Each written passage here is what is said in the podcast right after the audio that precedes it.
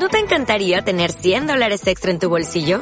Haz que un experto bilingüe de TurboTax declare tus impuestos para el 31 de marzo y obtén 100 dólares de vuelta al instante. Porque no importa cuáles hayan sido tus logros del año pasado, TurboTax hace que cuenten. Obtén 100 dólares de vuelta y tus impuestos con 100% de precisión. Solo con Intuit TurboTax.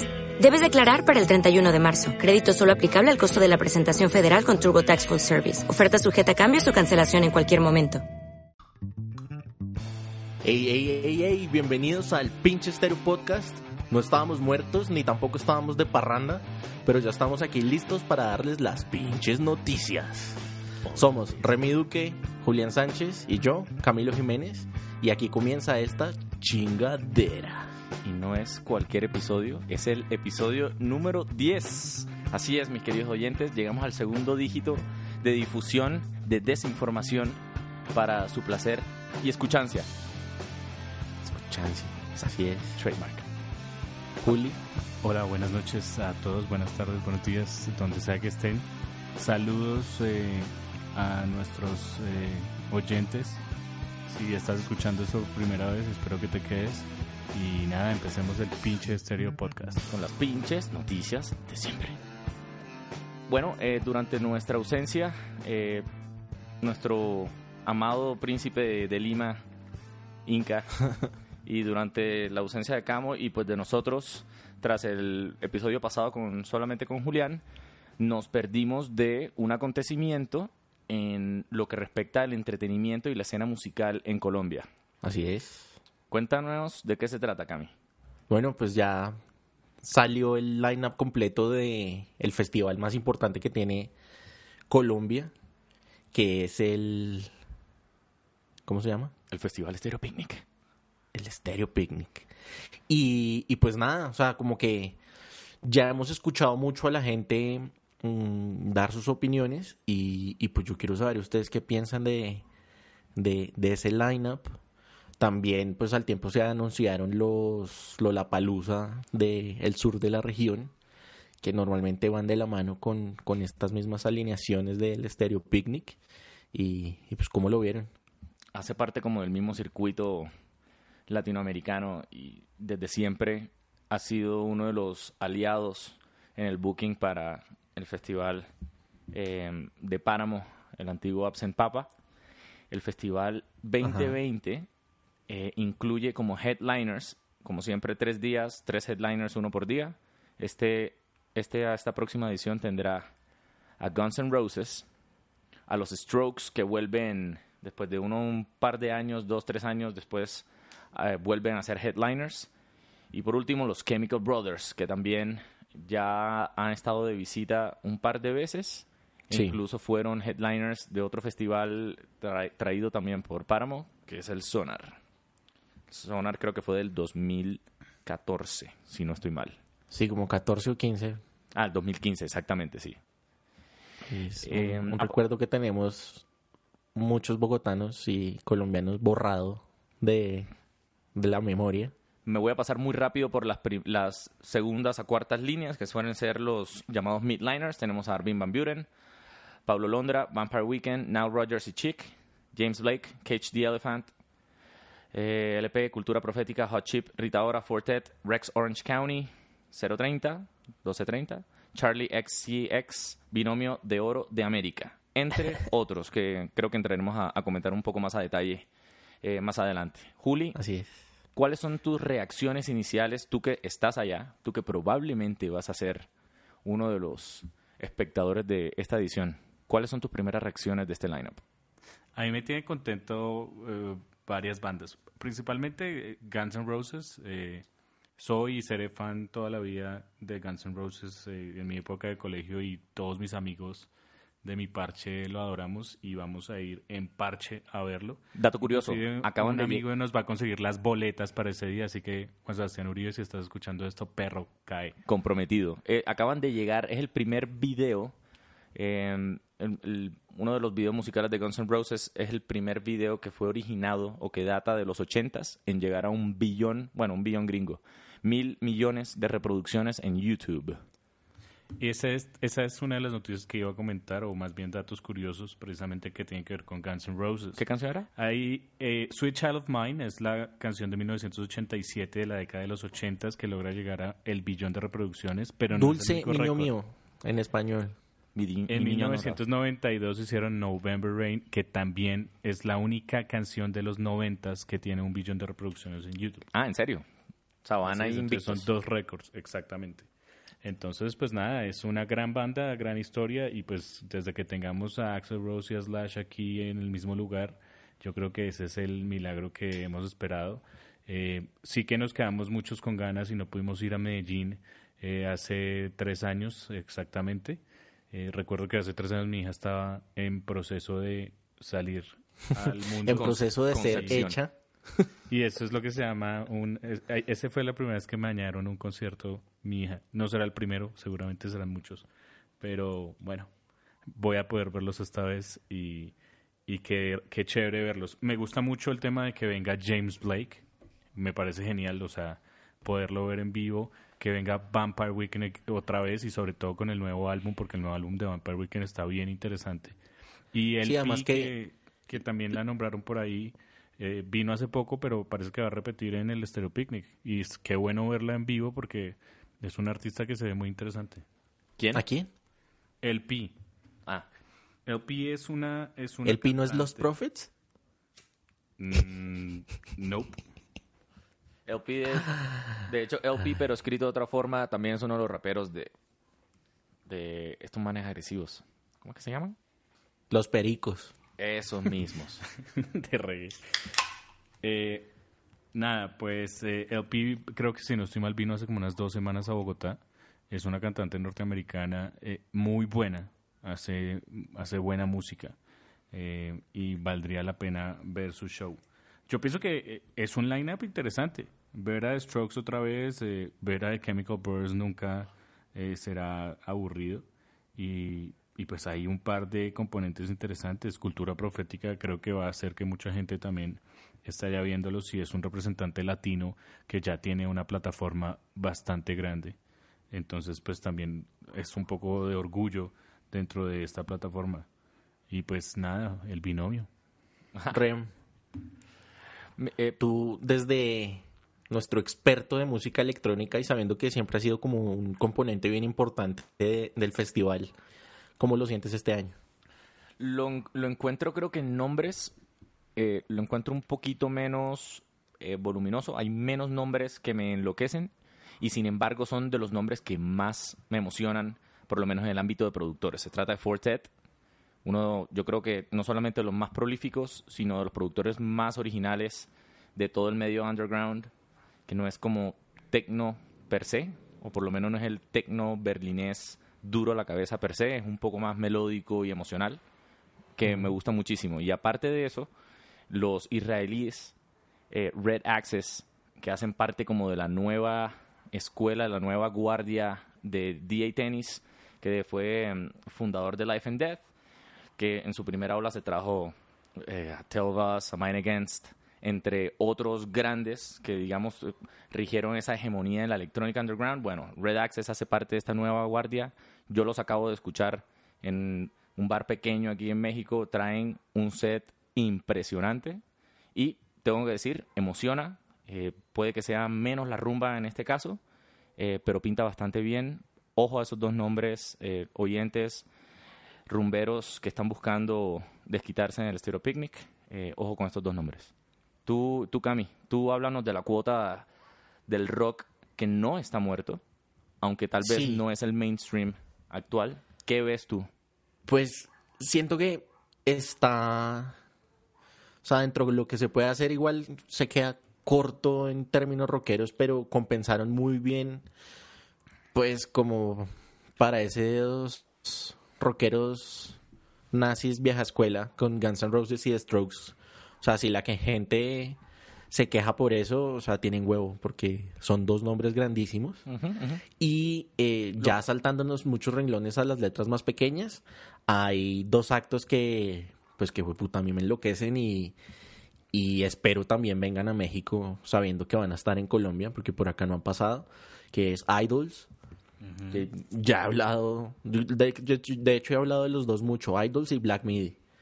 Ambos unas propuestas de punk y muy, muy, muy actuales y, y con álbumes recientes muy buenos. Los dos, En- los dos fueron nominados ahí a los Mercury, que comentamos, Correcto. ¿no? Los dos dominados a los Mercury y bueno, ya les hemos puesto varias canciones de ambos artistas en, en nuestras playlists. Pero va más. van a salir más. Y les recomiendo, si están dudando de Idols y se quieren spoilear un poquito, en YouTube encuentran la presentación que tuvieron en Glastonbury este año. Y es una belleza. Y de nuevo, volviendo a, a- a los NPR y al Tiny Desk, eh, Idols ha sido la única banda en un Tiny Desk que ha hecho ese tipo de ruido, eh, ha tenido distorsión y escándalo en ese formato tan pequeño E íntimo. y me parece que lo hicieron muy bien. Entonces aprovechen para verlos y, y de antojarse de, de ir. A mí ese NPR, eh, no, fíjate que no me encanta. Creo que están, o sea, fuera del elemento, que es parte como de lo innovador y, y, digamos lo curioso de verlo, pero siento que están, son peces fuera de, fuera del agua en ese, en ese formato en particular que es tan íntimo. Y, y- sí es cierto, pero a mí me parece que, que mm, dentro de eso logran mantener la energía y meterle esa irreverencia y valehuevismo que los caracteriza y a- aún así lograr una presentación buena, ah, para mi gusto. juzguen ustedes mismos. Pero va si para no, el- el- la presentación de Glastonbury, muy buena. va para el arroba pinchesterio en Twitter. Ahí va, juzguen ustedes mismos. Y creo que ahondando un poco en lo que estabas mencionando, pues sí, o sea, uno de los headliners en temas de electrónica son los Chemical Brothers. Ya supongo que el, la razón por la cual no los recomiendo en principio es uno porque pues si no conocen a los Chemical Brothers supongo que es que no les gusta tanto la electrónica eh, número uno y número dos esto para mí es una crítica o más bien una invitación a las reflexiones a, digamos, a diferencia de los Guns N' Roses, dos de los headliners ya están como bastante repetidos, ¿no? O sea, ya están, Sí. son bastante recurrentes y más que criticar a la organización, se me hace fantástico que los traigan cuantas veces tengan que traerlos, siempre y cuando el público responda bien. La pregunta es, ¿a qué creen ustedes que se deba que tan, tan, pos- tan poquitos años, dos, tres años, estemos repitiendo eh, digamos, en las primeras líneas de un festival, eh, ¿por qué estaremos repitiendo estos headliners? Yo creo que es una necesidad que tiene el festival y los asistentes de ver nombres grandes en los headliners. Y, y yo creo que es de donde los organizadores pudieron echar mano para, para poder poner nombres así de grandes en, en, en el lineup. Sí, sí, sí. Porque En Coachella, Sí. en Coachella, este Stereo Picnic tiene mejores o más grandes headliners que los que tuvo el Coachella, para comenzar Ajá. por ahí. para allá iba. Y digamos, Lollapalooza, digamos que es el, el, el hermano y, y normalmente el, a- al que siempre hacen un poquito más grande, a mi parecer, es el de Argentina. No tiene, o sea, repite Guns N' Roses y The Strokes y el resto son nombres que no son, no dan para headliners. Lana del Rey, Travis Scott, Gwen Stefani y Martin Garrix son los nombres más grandes del cartel y, y si eso lo ponían en el FEP, daba más que para alegrías, pues críticas. Lana del Rey sería Sí. repetido y no está para headliner. De pronto Gwen Stefani habría sido la que haría buen ruido ahí en el país. Entonces yo creo que la repetición va, va para eso, va para poner nombres grandes y pues serán los disponibles, supongo. Aparte de Travis, eh, de Travis Scott, ¿hay otros grandes nombres de hip hop o urbano gringo que no figuran en el FEP? Eh, ese era otro de mis comentarios, el FEP este año, a comparación del año pasado, que tuvo un día prácticamente súper nutrido de, de rap y de hip hop. Este año se queda súper corto. Solo está, bueno, por el lado de Colombia está Nampa, que yo sabía que iba a estar porque pues ha tenido un gran año y ha estado hasta en la sopa, entonces también tenía que estar ahí. Y, y de ahí para allá, pues no sé, Rex Orange por ahí medio le mete algo de, de hip hop. Sí. Y el resto es que ya eh, pues ganó mucho protagonismo el, el reggaetón. Pero antes de irnos allá, el Lola es, tiene a Travis Scott y, y a mis favoritos Brockhampton y Denzel Curry. Que para mí son nombres muy buenos y muy importantes ahorita dentro de la dentro de toda la escena mundial por, pues, por, por la vigencia que tienen en sus discos. Pero pues yo sigo con mi teoría que si, si Kendrick no fue capaz de pegar el año pasado, yo creo que ni Travis ni Brockhampton, bueno, Brockhampton de pronto el que son bien fiesteros, eh, iban a, a, a pegar. Eso es un De buen pronto punto. esos fueron unos sacrificios ahí para pagarle a Guns N' Roses. Adicionalmente, mención especial a N. Harlem y las hermanas. Ah, eso. Son, son, Ellos los estaba buscando. es, un, es un proyecto, digamos, es- esa alianza en particular de esos dos artistas eh, ha dado, creo, como resultado uno de los productos, del, digamos, de los actos más auténticos de la producción nacional en ese capítulo que estamos hablando ahora mismo. Juli, tú ibas a decir algo. Sí, yo pienso que esa eh, repetición de, de artistas, primero tie- tiene que ver también con un tema de calendarios, y, y porque muchos artistas puede que ni siquiera estén en temporada de tour. Eh, probablemente están guardados en estudio o tomando... años Pero calendarios de quién? O sea, ¿a, a quién metería a decir, ah, no, es que no pueden venir? Pues es que eh, eso es la cosa. Cada artista tiene la prerrogativa. Si no está haciendo tour porque no se le da la gana, pues no va. Por ejemplo, sí, un mi ejemplo. punto eh, es, el mi punto es cuáles serían esos, esos artistas grandes que no están ocupados ahorita que metería y digamos le completaría un un FEP soñado pues con unos headliners grandes. Con un Frank, un Frank Ocean, por Usted sabe ejemplo. que un, pues es que usted sabe que un headliner puede ser un Beyoncé, un headliner puede ser un Frank Ocean, un headliner, o sea, de nivel de, de nivel mu- talla mundial que nosotros ya hemos tenido algunos. Puede estar por ese lado. Eh, Hasta se lo pongo así, un Ed Sheeran podría venir aquí, que por cierto está en un año sabático y créame que enloquece a todo el mundo. Porque yo- cuando vino el tipo estaba soldado en Bogotá y todo el mundo quedó con ganas de ver más. Lo mismo, digo, un Bruno Mars, o sea, ya son niveles de headliners que ya son, y estoy hablando de pop, que, que realmente ya están en un nivel en que son realmente sería tremendo tenerlos. A eso, a- Sí, de el acuerdo, dinero, pues yo o creo sea, que todos ¿qué esos nombres se a le salen de las manos al festival. a, a eso, Claro. yo más o menos ¿Qué a tanto eso iba mi estamos punto. dispuestos a pagar? Yo creo que eso, a eso iba más o menos mi punto. Eh, ¿Qué da o, qué será lo que da para que haya tantos artistas eh, muy vigentes que estén como en, entre comillas, y para citarte, Juli, eh, de sabático? Eh, que están como a puertas de salir con algo y que están coqueteando ahí en los medios, en la expectativa, pero que no, no han terminado saliendo. Y sin embargo, los nombres recurrentes ya aquí en el, pa- en, el país, o en Colombia, pues, eh, bueno, repiten. Eh, y eso es lo que tenemos nosotros para el Festival Stereo Picnic. Cami, ¿tú crees que te lances para allá a verlo? No creo. La verdad, con porque porque es una temporada que también es buena acá en, en México y, y se tie- a- por esas fechas se vienen dos festivales seguidos que a mí me gustan mucho, que es el Normal, que hoy ya anunciaron que va a estar Flying Lotus. Uf, Ajá. Y, y viene con una presentación especial que es un cubo, una vaina ahí que es súper loca, entonces pues obviamente tenemos que ir al Normal. Dios mío. Se me erizó la piel. siento que de los nombres que se le escaparon a el Stereo Picnic van a estar en el ceremonia.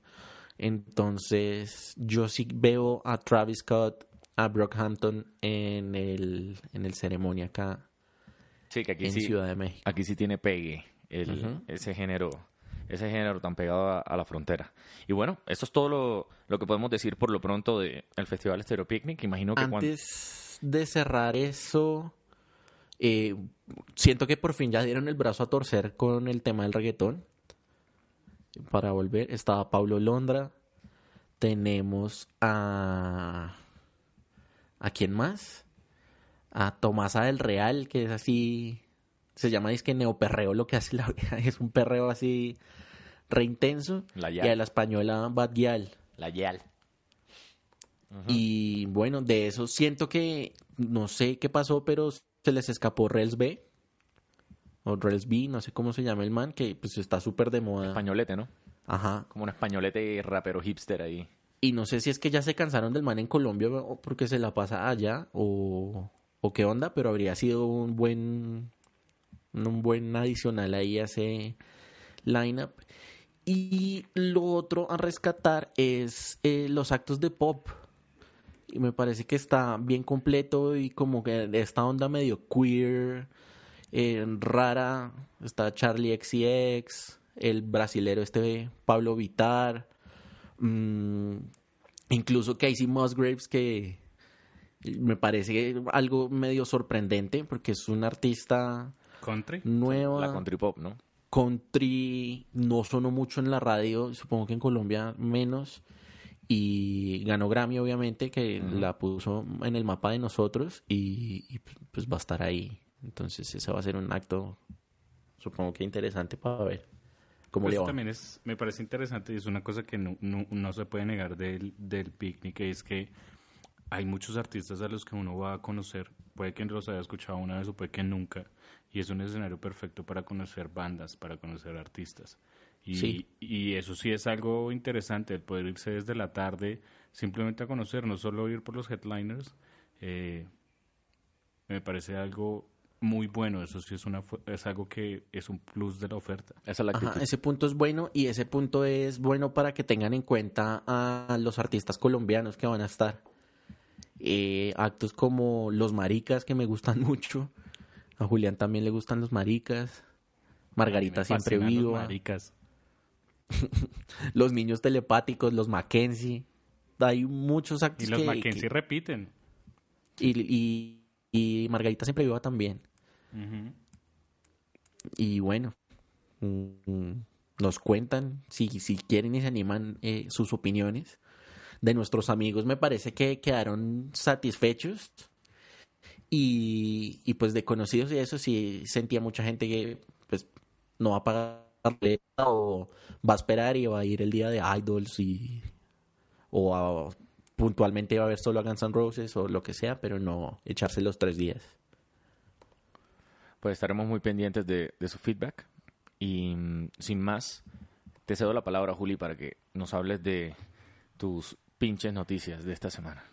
Bueno, eh, hay que, hay que, bueno, no sé si esto darlo como una recomendación, así que eh, mejor lo dejo para el final, pero yo sí quiero hablar de un tema que, que hubo esta semana, una controversia, porque Pharrell Williams eh, habló para la revista Rolling Stone y para otros medios, eh, hablando sobre cómo él se arrepiente de haber creado la canción Blurred Lines con Robin Thicke Y Emily Eh, Ratajkowski. y Emily Ratajkowski eh, hace como unos tres o cuatro años, o no sé realmente hace cuánto fue. Y la verdad quiero traer el tema aquí a, nuestra mesa porque eh, quiero que hablemos sobre esta tendencia de las disculpas. Eh, para darles contexto, Pharrell Williams se eh, arrepiente de haber creado una canción que tiene unos fines chauvinistas y tóxicamente Misóginos.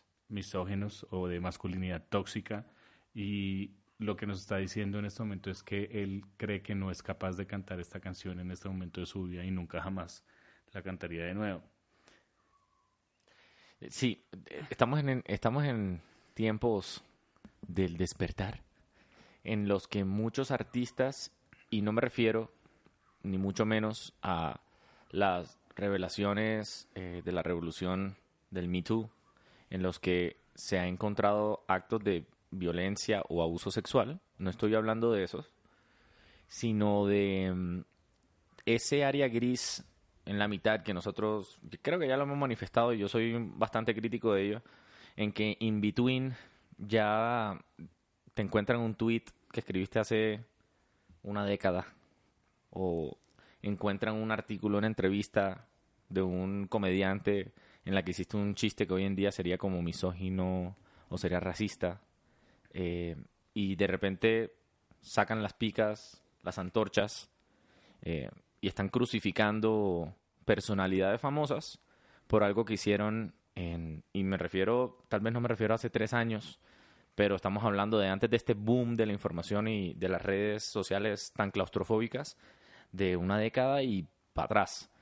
Entonces, yo siento que quizás e-, es, raro porque te digo que lo de Farrell sí es un, poco muy reciente, pero entonces ¿dónde está la línea, no? ¿Cuándo es muy reciente? Después de, como el capítulo de South Park, ¿cuántos años tienen que pasar para que algo ya dé risa? o más bien para que algo ya eh, no sea tolerable. Eh, porque hay muchos comediantes, muchísimos, eh, que han, o sea, que hoy en día también están pidiendo disculpas. Creo que Eddie Murphy salió con una de esas hace poco. También a decir, como yo veo esos stand-ups y me da vergüenza. Obviamente eso lo traes a la esfera de la actualidad y se presta para que la crítica se te venga encima. Pues yo voy yo quiero decir eso porque voy a leer un meme que leí hoy. Eh, así que aquí abro comillas. ¿Se imaginan si Molotov hubiera grabado su disco donde jugarán las niñas en esta época?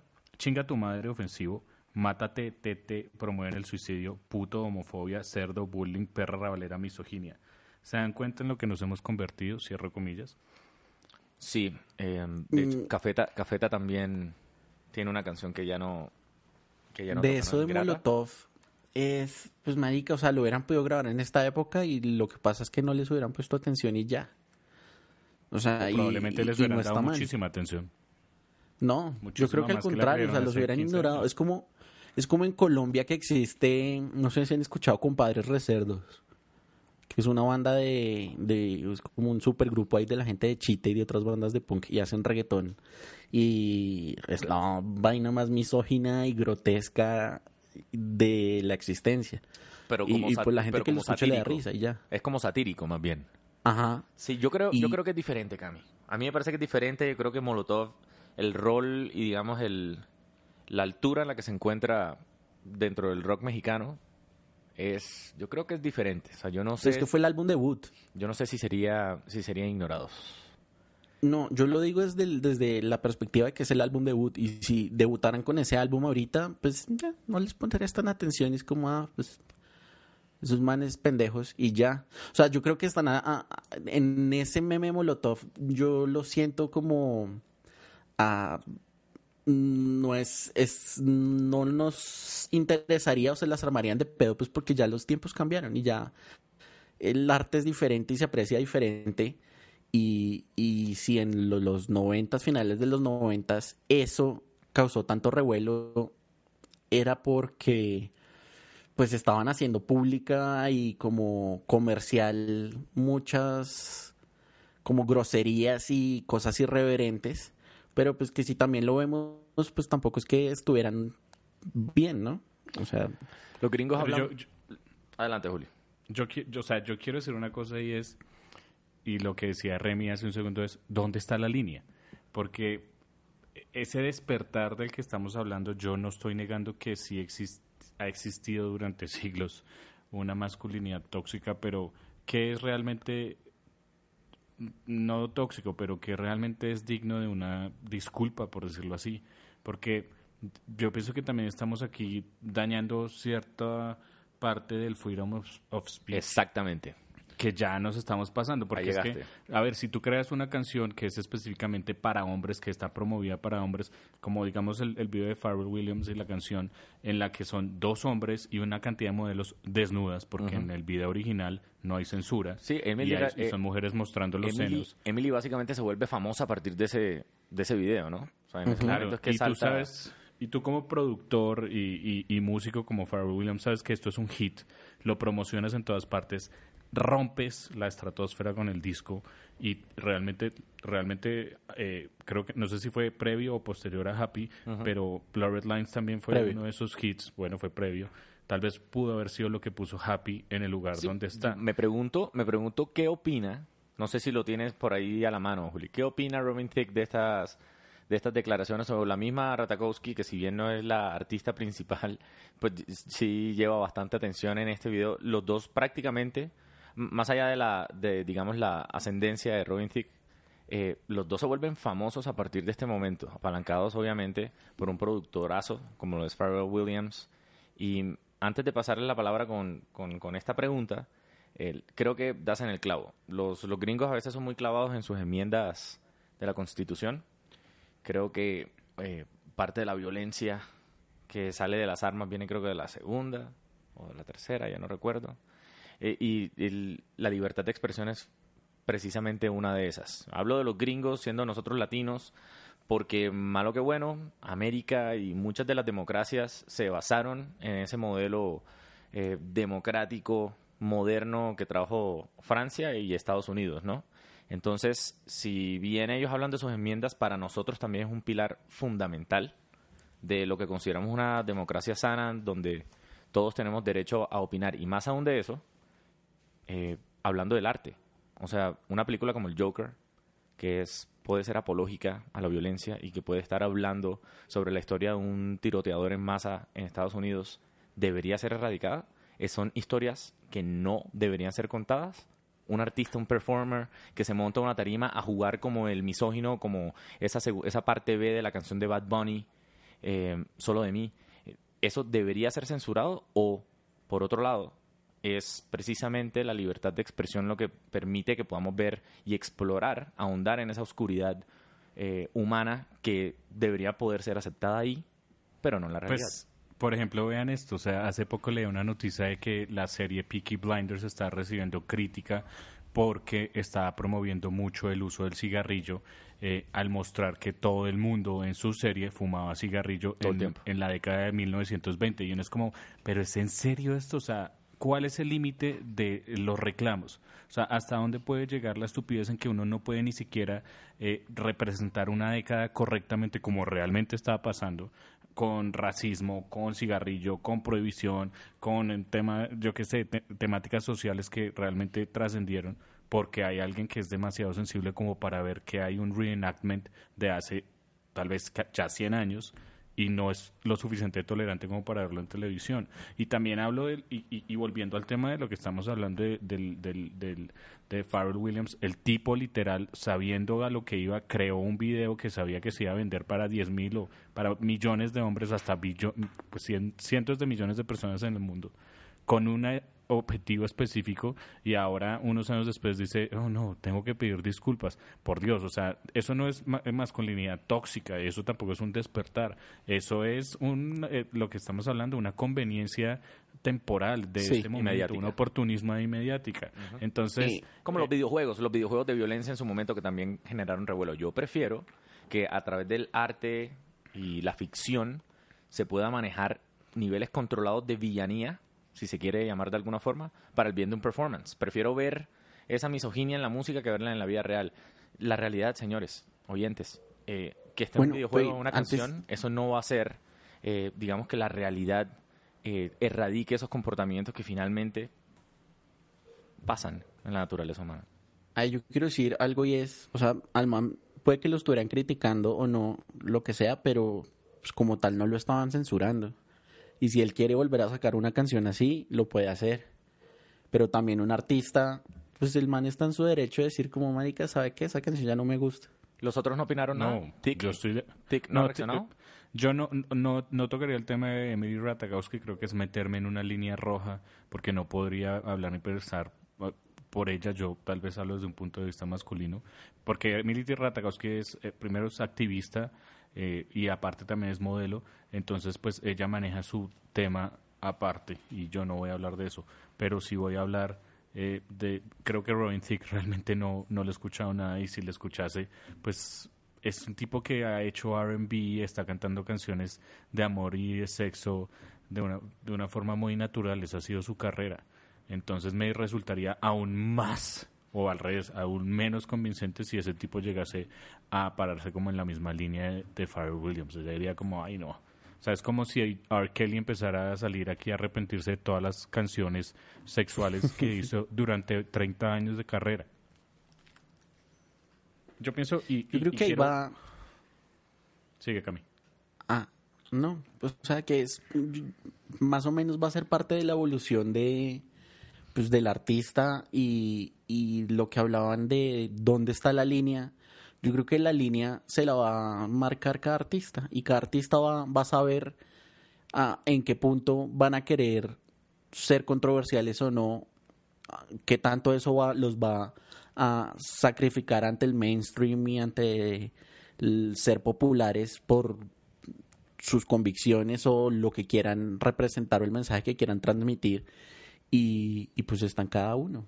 O sea, la línea yo creo que va a estar en, en cada artista y ya como ellos enfrenten el hate que reciban o las críticas y lo que sea, pues allá ellos y, y hasta ahí va a llegar. O sea, a un, a un artista, mm, por lo menos en, en hasta este punto, digamos, no sé, Spotify no lo va a banear por misógino.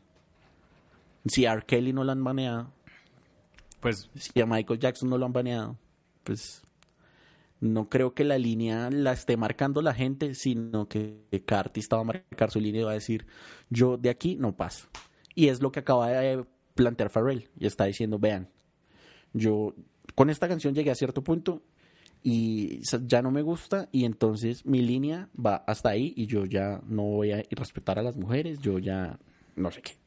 Yo creo que eso, puede- hasta ahí eso, llega él. eso, eso está bien, Cami. O sea, yo, yo pienso que toda persona tiene eh, un, un punto al que llega, un digamos que la prerrogativa de decir, es, más allá de esto no voy, e inclusive la capacidad de arrepentimiento es algo humano, lo tengo clarísimo. Pero me parece eh, un tema muy de mucha conveniencia el estar haciéndolo en medio de este momento. Tal vez es como para evitarse que en cinco años le pase lo que lo que le pasó a Kevin Hart con el tema de los Sí. Oscars que ya lo hablamos acá, para que le digan, ay, es que usted hace cinco años dijo esto. Ah, no, no, no, no, perdón, ya- pero ya yo, yo dos años después yo ya me corregí, Ya yo dije, así sí. que no me van a joder dentro de diez años Sí. porque voy a ser presidente. O sea, Yo también lo, Es- siento, yo también también lo lo siento como muy político. Yo lo veo muy político también.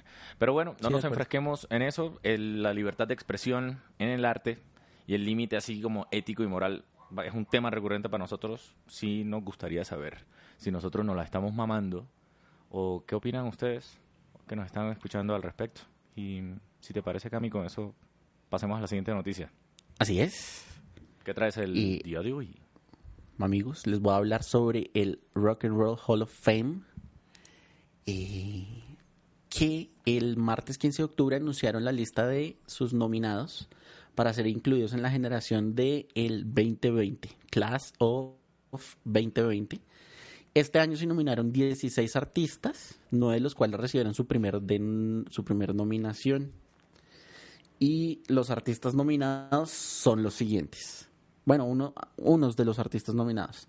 Está Pat Benatar, Dave Matthews Band, Motorhead, Notorious B.I.G., Soundgarden, Whitney Houston, que es de las que eh, estaban para sus primeras nominaciones, todos estos que les mencioné. Y los siguientes ya han sido nominados con anterioridad. Están Depeche Mode, Judas Priest, Kraftwerk, MC5, que se me hace muy loco que todavía no esté dentro de, del hall. Ha sido nominado cuatro veces. Y Nine Inch Nails. Mm, no sé si saben más o menos cómo se escogen y quiénes votan para... ¿Qué, para se, qué se necesita? estos. ¿Qué se necesita para figurar, para poder ser nominado en principio? Lo que se necesita es, el único requerimiento es haber sido, haber lanzado un álbum mínimo hace 25 años. Pregunta, eh, ¿y esto incluye a la banda como un todo o eh, se encuentra delimitado a, a varios de los integrantes? ¿Entiendes la pregunta? La verdad no sabría, pero como tal, lo que entiendo es que el acto debe haber tenido un lanzamiento comercial hace mínimo 25 años. O sea, si es Pat Benatar o Pat Benatar y tenía una banda, yo creo que es el artista y la banda están separados. No, no sé. Pero los nominados, los que escogen a, al chilazo o a la maldita sea, como decimos en, en Colombia, por los miembros del comité del hall, dentro de los que están el man que se inventó el Hall de la Fama, que es como uno de los duros de la revista Rolling Stone. Y eh, ya cuando se han escogido los nominados, estos se someten a votación por un parche de mil expertos, entre los que se encuentran los artistas que ya hacen parte del hall y pues que todavía viven. Entonces esas personas también reciben su boletica para que voten. Y además los fans también pueden votar. Y hay tres formas de votar por si quieren votar. Una es en Google. Si ustedes en Google escriben Rock Hall of Fame Vote, les aparece el poll ahí eh, en Google mismo para que escojan por quién quieren votar. Está la página web de, pues de, esa vaina, del, del Rock and Roll Hall of Fame. O pueden ir directamente al museo para votar. Y con estas votaciones, hagan de cuenta lo que pasa es que los artistas, los cinco artistas con más votos de la gente, eh, reciben una, una boleta adicional como en, en sus votos, de lo que votó la gente. Los cinco más votados reciben un voto extra como si fueran la gente fuera un experto más. Ok, ok. Hablemos. Y los escogidos, los ganadores que van a ser inducidos, los no, la ceremonia va a ser en enero del próximo año. ¿Dónde que lo hacen? ¿Atlanta, Cleveland? ¿Dónde que es?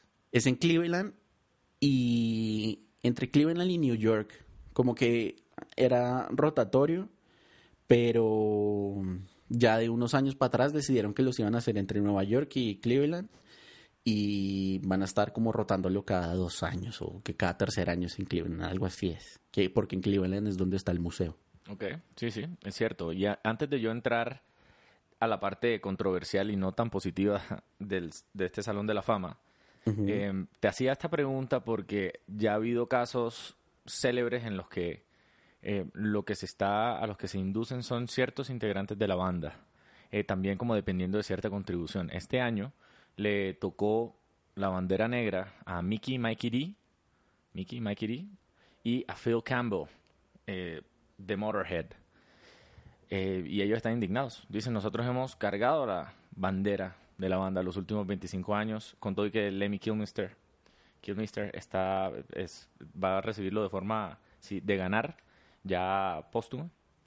Y mientras tanto, estos señores participaron en los 25 de 40 años y no están nominados al premio. O sea, de ganar Motorhead, se hará la salvedad que es a los integrantes clásicos originales y no a él. Por ejemplo, de ganar en Nine Inch Nails, eh, Trent Reznor sería el único integrante que estaría ganando. O sea, ganaría la banda, oh. pero la inducción es solamente o sea, el premio lo recogería solamente Trent Reznor. Que en este caso como que hace mucho más sentido, pero pues uno también se pregunta, pues, mm, ¿y el resto de la banda? O sea, ¿qué, ¿cuáles son entonces los, el criterio y cuáles son los méritos específicos a eso? Y al respecto, eh, les voy a tirar aquí varios nombres de superartistas que no hacen parte del Salón de la Fama, los snubs como les llaman. Y esto se volvió famoso porque em, me parece que fue uno de los integrantes, sí, de Pearl Jam.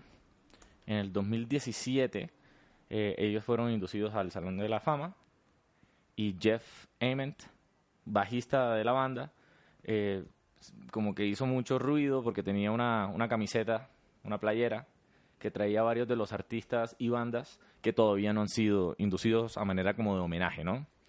Eh, y aquí les van unos cuantos. A Tribe Called Quest, Africa Bambata, A ver. Alice in Chains, Bad Company, Barry White, Beck, Bjork, Blur, Brian Eno. Voy obviamente en orden alfabético y puedo continuar. Los Commodores, Dave Matthew todavía, De La Soul, Los Dead Kennedys, Def Leppard, Depeche Mode que está nominado ahora mismo, Duran Duran. Eh, Def Leppard creo que ya entró el año pasado. los Flaming Lips, eh, George Michael, eh, Iron Maiden, The Jam, James Addiction, Joy Division, Judas Priest, que está nominado, King Crimson, Massive Attack, Megadeth, Motley Crue, en este, en este caso Motorhead, My Bloody Valentine, es decir, New Order, Nick Cave, eh, Offspring, Outcast, Ozzy Osbourne, Pantera, Pixies, PJ Harvey. La lista sigue. No, es que la lista sigue. Yo creo que eso es parte del lío de tener un hall de la fama y tantos artistas y el criterio de tiempo, pues, o sea, 25 años, creo que en, el principio, pues para el rock era, pues era un tiempo considerable, pero pues ya 25 años ya, ya es muy poquito y cada vez el rango se amplía más y, pues sí va a haber, yo creo que siempre mucha gente que se queda por fuera. Sí, actualización. Y- El, el año pasado fue Radiohead, The Cure, Stevie Nicks, Janet Jackson, Roxy Music, Def Leppard, que lo acabo de mencionar, y The Zombies. Y a propósito de eso, este Tom York no fue a recibir el premio y ya había dicho desde antes que no se le hace parte como de toda esa automasturbación de la industria a sí misma, premiándose a sí misma y no lo recibió. En este caso, me parece que fueron los hermanos Greenwood los que, los que fueron por el premio. Sí, en, en, en 2006 los Sex Pistols también hicieron lo mismo y no, no fueron a la ceremonia porque les parecía bueno, orines y no sé qué más cosas Juli, recibir ese premio y pues no, no lo hicieron. Juli, dame tus apuestas. ¿Quién gana? ¿Quién entra? Pueden entrar cinco.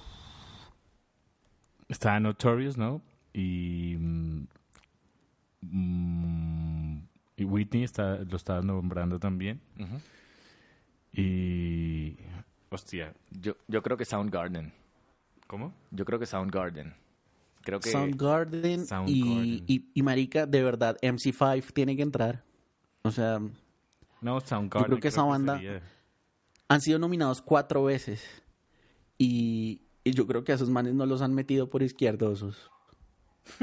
Porque, porque la banda, la banda es marica del rock. Ellos son un- el estandarte gringo. O sea, si la gente adora a Led Zeppelin en la Inglaterra, MC5 y The Stooges eran el rock pesado de esa época eh, americano gringo y es muy raro que no estén dentro del hall. Pues muy bien. ¿Cuándo es? ¿Cuándo podremos dar? En enero. Hasta enero. La fecha exacta no sé, pero va a ser en enero. Y, y pues como todo hay un montón de controversia por, por lo de siempre. Porque los nominados los escogen ahí entre ellos mismos como, ah, yo quiero nominar a este. Y ya después para las votaciones, pues son mil personas, se supone que entre expertos, periodistas, músicos, de todo, pero pues ya saben, si siempre son los mismos votando por los mismos, pues va, va a ser bien difícil que, que, que entre en bandas o actos a los que no les han prestado atención antes.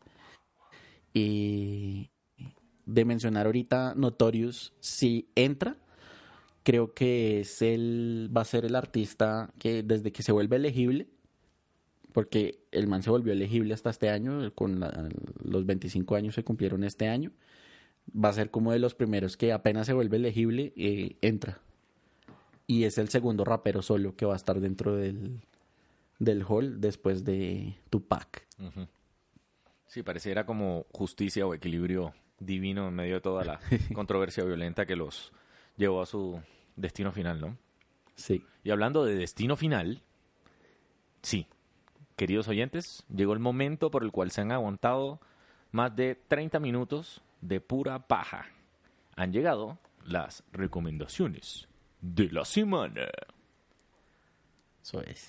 Protagonizado por principalmente Camilo, que va a recomendar como 30 bandas. Entonces, Porque siempre me echan el agua sucia, pues recomienden ya ustedes. estoy ready, ya estoy ready. La semana pasada, eh, lamentablemente, pasó por encima de nuestro radar, más que por encima de nuestro radar por la transmisión. Salió el último álbum de Danny Brown, You Know What I'm Saying, You Know What I Mean, ya tú sabes, ya tú sabes. Y Danny Brown está sacando, me parece que es su tercer álbum completo. Tiene varias colaboraciones. Eh, hace un rato estaba diciendo que si LP era Run the Jewels, que si era el LP de Run the Jewels y no, no es. Eh, tiene una canción con, con, con estos dos raperos beligerantes. Tiene eh, como voz Esa está buena. como sí, la de Three Tears. Tiene como voz eh, melódica recurrente a, a Obongyayar. Muy chévere sus canciones también. Tiene a mi negro espiritual ya recomendado JPEG Mafia. Y una canción bastante especial que yo creo que va para la lista con Blood Orange. Aparte de eso, eh, son varias las Uh. canciones. Son varias sea, no canciones. lo escuché. Dirty Laundry, em, eh, Savage Nomad también me gusta y la última Comeback, esas son solamente con él, sin invitados. Está fantástico, ese álbum hay que dárselo todo, no lo voy a decir que de las 11 canciones que tiene, las 11 son brillantes, pero es una aproximación para el que no lo ha escuchado, parece que uno estuviera escuchando a Andrew 3000, es todo como voz. agudoñato, eh, mordaz en su rap. Eh, ya está bien viejo ese man. O sea, es como un rapero que saltó a la fama hace como 10 años, a sus 30, 30 y pico años. Esos son los estándares de artista, es como bastante tardío. Eh, Y comenzó su carrera artística de una manera muy trascendental. Este, y es algo que recurrentemente me ha gustado últimamente, cuando un artista no se trata demasiado en serio. Cuando está O sea, como, es como el Gianluca Buffon del rap. Bueno, está bien. Dígale que sí. Sí, dígale que sí a esa pelota. Y nada, escúchenlo, acaba de, acaba de salir. Eh, está fantabuloso. Sí, yo ya lo escuché, decir- está bien una- divertido. Una, pequeña opinión que ya la yo pienso que está demasiado 90s, o sea, como que no superamos los 90s y ya, ya estoy cansado de ver 90s por todas partes. Se me es como viejo. Como O sea, digo. me siento como, Yo me creo que es parte como de reviviendo mi infancia otra vez, pero ya de una forma exagerada, o sea, como que ya el exceso de nostalgia, eh, no quiero salir de este momento de nostalgia. Sí, pero tú fuiste el que nos recomendó una canción que habla de puro Dragon Ball Z, Super De Nintendo. acuerdo, de acuerdo, La- hace, hace dos semanas y ya tuve, o sea, como que tengo sobrecarga. O sea, falta que, o sea, están haciendo como el remake de, de Salvados por la Campana. Sí, pero lo- eh, los peladitos del género, remake. los peladitos del género están haciendo puro trap. Entonces, yo creo que hace parte del equilibrio. Y yo creo que el- también tienes que apelar, también tienes que apelar a los públicos, digamos, mayores. No se vale, o sea, así como no se vale como audiencia decir, es que la música de antes era mejor. Eh, es una postura que nosotros desafiamos constantemente. Obviamente hay música nueva muy buena, pero pues también hay que dar chance a, a- a poder tocar fibras nostálgicas. Eso nosotros lo vemos ahora porque ya nos volvimos viejos, pero que en generaciones anteriores... Bueno, hablando de, de rap y de nueva generación, yo les meto una recomendación y es un show, un reality de Netflix. Se llama Reading Plus Flow o Reading and Flow, no sé cómo se llama. Con Adam Sandler. No. no. Con eh, Cardi B, Chance the Rapper y T.I. Es un reality donde están buscando a la futura o a la próxima superestrella del, del rap. Y, y pues, marica, está bien divertido. Eh, es un concurso donde ellos tres son los jueces. Y los manes, cada uno se va a su ciudad, Cardi a Nueva York, Chance a Chicago y T.I. a Atlanta y, y, hacen las audiciones en unos clubs de, de rap y pues van un montón de peladitos y de gente a, a concursar.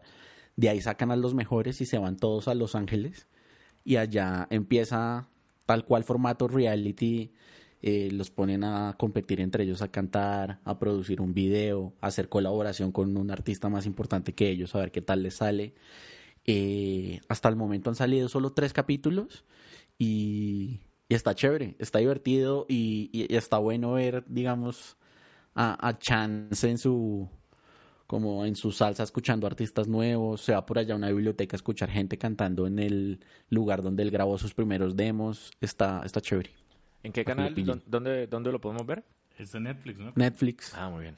Súper. Súper. Como... Sí, y no les spoileo, pero digamos en las audiciones, cada, cada uno de los artistas invitó a artistas importantes de... Hacen una terna en cada ciudad. Digamos, Cardi hizo una terna en Nueva York. Y, y pues también llevan a, a- a raperos importantes a, a escucharlos. Ok. Les suelto los de Atlanta, que T.I. estuvo con Quavo y con Big Boy haciendo las, las audiciones. Hablando de T.I., hace, hace unas semanas le estaba echando, estaba echando de la madre a, a esta Izzy, ¿cómo es? Iggy Azalea, ¿es que se llama? Iggy, la australiana, Ajá. diciendo que eh, colaborar con la vieja había sido la peor pesadilla de su vida. Obviamente la vieja y no como sé- no sé qué objeto, se como- arrepiente. Sí, y, y Azalea dijo como, "Pf, realmente creo que soy somos más de di- 15 personas los que realmente nos quejamos de usted como artista, como productor, como lo que sea. Maldito fracasado. El man se ve bien mamón. O sea, de los tres, El man es el más tía, ratica. Es un mamón, tía, es un mamón. sí. Sí. Bueno, yo tengo una Juli, recomendación. ¿qué nos traes? por acá. Eh, la primera es que esta semana salió en, eh, en el NPR Tiny Desk Concert eh, eh, Tu madrina. Un, un- un show de Brittany Howard, eh, la Tu pastora. cantante de Alabama Shakes. Sí, eh, una cantante que me gusta mucho, una guitarrista que, que definitivamente eh, ha impactado en los últimos años, que tuvimos eh, el lujo de ver aquí en Colombia haciendo un show magistral.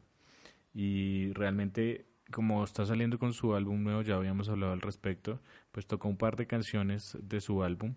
Eh, Stay High, por supuesto, su sencillo del momento. Eh, y también, pues ustedes saben que el, el, el, el Tiny Desk es un, un- un lugar un poco íntimo en donde los artistas tienen como unos minutos de hablar acerca de ellos. Y bueno, es, chévere escuchar que Britney Howard eh, compone una canción que se llama Georgia eh, para un crush que tuvo cuando era muy, muy adolescente y se dio cuenta que era gay. Eh, obviamente en ese momento no tenía ni idea cómo interpretar sus sentimientos. Y me parece algo muy honesto. eh, y también pues me gustó mucho el tema de voces que manejó, todas están uniformadas. Y, y nada, es, es una buena presentación, vale la pena verla. Eh, y por otro lado, traigo una recomendación que pues, no es un, algo nuevo, pero encontré por ahí, salió hace como unos tres meses eh, un sencillo de Flume eh, con London Grammar y, y pues hacía un tiempo me estaba preguntando, bueno, ¿qué habrá pasado con London Grammar? O sea, después de haber eh, pues realmente también eh, tocado el escenario mundial, eh, desaparecieron y bueno, tengo una canción eh, muy chévere que se llama Let You Know, que es con Flume y con London Grammar. Entonces sería bueno que, que la escucharan un poquito.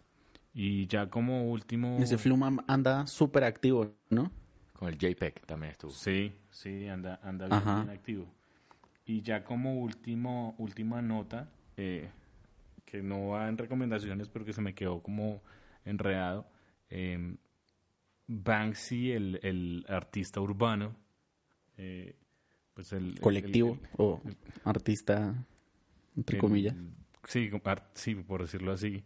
Eh, bueno, este man que pone eh, o que grafitea o que hace stencils eh, o que hace obras de arte que luego se rompen en mil pedazos en una subasta, eh, saca su nueva tienda online en donde está vendiendo su merch. Y esto no es una broma. Eh, no sé si en algún momento hablamos sobre Stormzy y su participación como headliner este año en Glastonbury, Sí, el chaleco. pero el chaleco es de Banksy. Y pues es un Sí. chaleco que se empieza a vender por 850 pounds. El chaleco. No es específicamente, no, ya es Merck. Entonces es interesante ver que el tipo pues igual se, pues, empieza a monetizar. Yo, para mí que... Pues, marica, yo me pensaba, lo pensaba era de algo tiene que de vivir o pues sostener Sí, todas las chingaderas que hace, ¿no?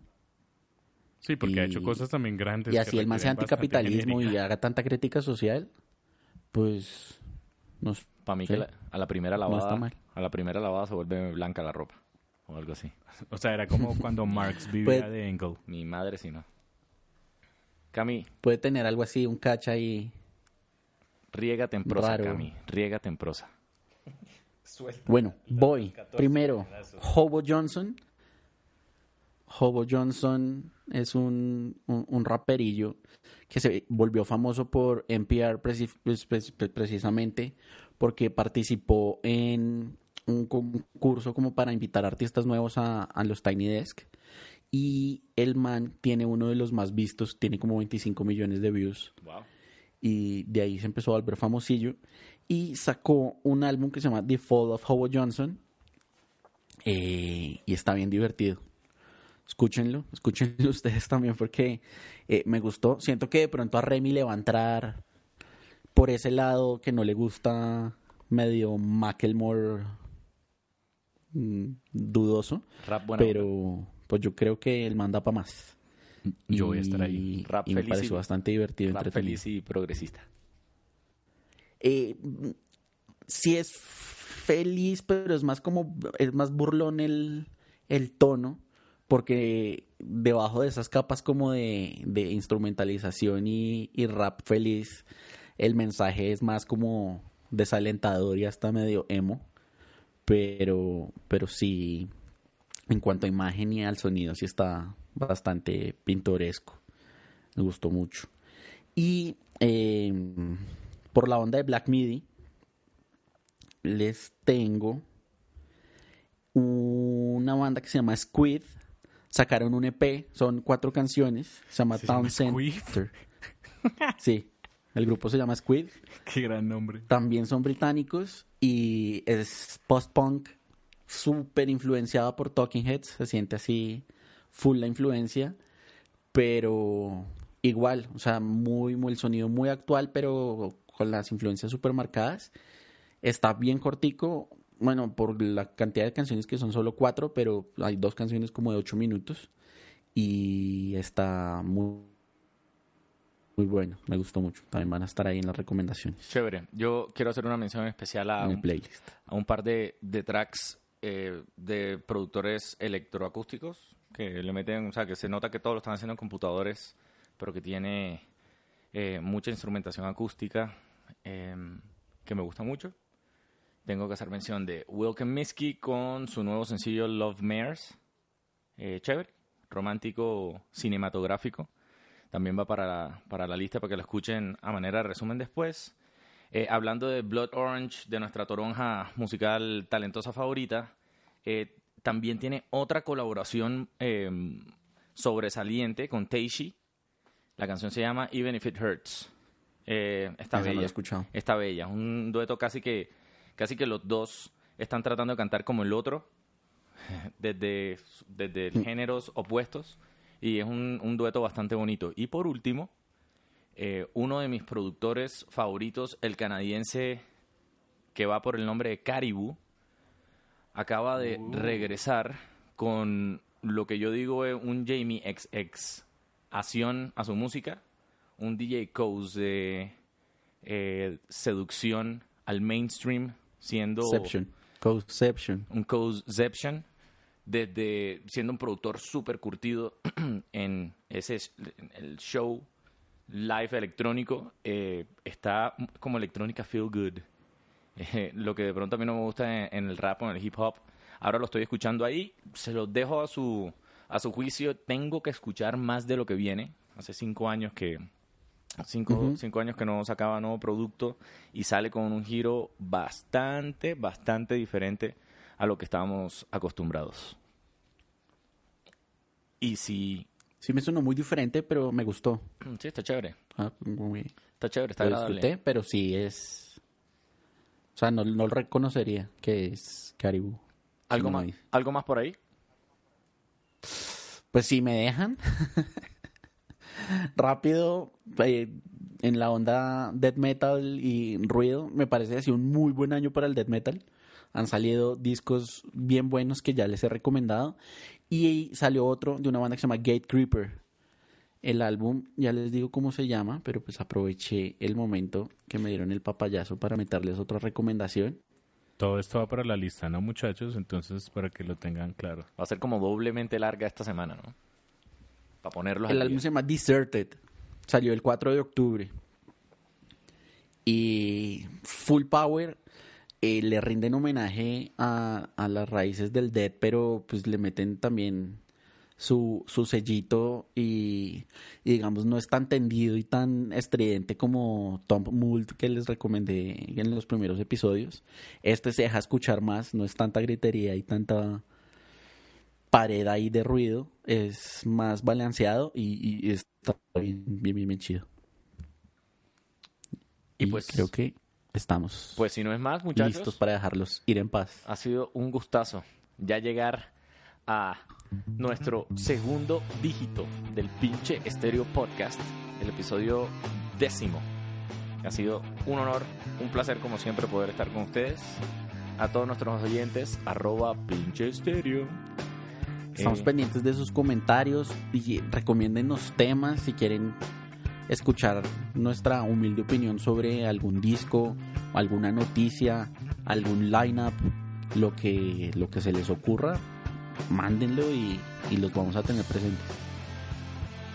Gracias por escucharnos y bueno, han sido 10 episodios de aprendizaje, de ir mejorando este contenido y de hacerlo, uno, pues para entretenernos nosotros y, y- y hablar, pero dos, para pues, que ustedes también estén actualizados, conozcan nueva música y, y estén al tanto de todas las cosas.